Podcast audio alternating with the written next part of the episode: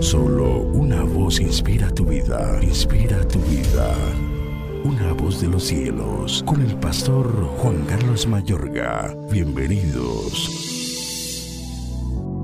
Reunió Josué a todas las tribus de Israel en Siquem y llamó a los ancianos de Israel, sus príncipes, sus jueces y sus oficiales, y se presentaron delante de Dios. Y dijo Josué a todo el pueblo, Así dice Jehová, Dios de Israel. Vuestros padres habitaron antiguamente al otro lado del río, esto es Taré, padre de Abraham y de Nacor, y servían a dioses extraños. Josué 24, al 2.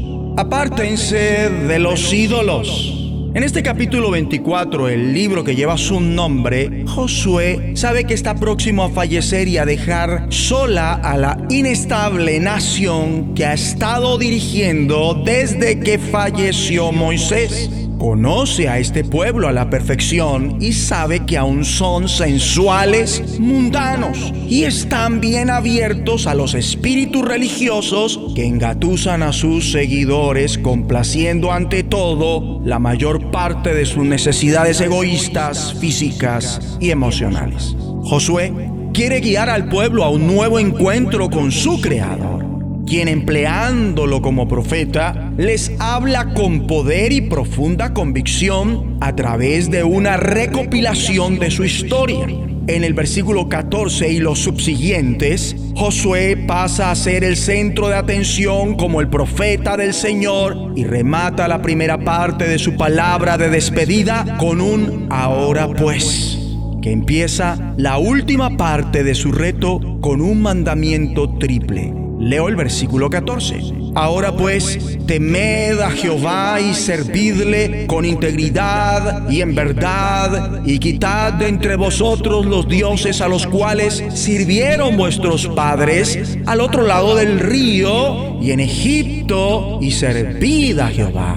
¿Lo oyeron? Temed a Jehová servidle con integridad y en verdad, y quitad de entre vosotros los dioses a los cuales sirvieron vuestros padres Aquí los dioses ajenos son de tres tipos y constituyen el mayor ejército de batalla espiritual que ataca a Israel hasta la finalización de la etapa del Antiguo Testamento. Se refiere a los dioses a los cuales sirvieron vuestros padres al otro lado del río, los dioses de Egipto y los dioses de los amorreos en cuya tierra habitáis Déjenme leo para ustedes el versículo 15. Y si mal os parece servir a Jehová, escogeos hoy a quién sirváis. Si a los dioses a quienes sirvieron vuestros padres cuando estuvieron al otro lado del río, o a los dioses de los amorreos en cuya tierra habitáis. Pero yo y mi casa serviremos a Jehová.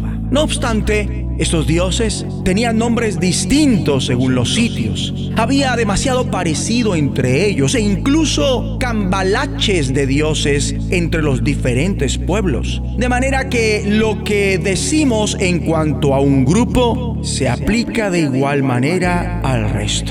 He aquí entonces un campo de batalla y lucha que llegó a volverse en el más grande problema para Israel en toda su historia los enfrentamientos con los ídolos de las naciones paganas que les circundaban, tanto en el desierto como una vez que ingresaron en la tierra prometida.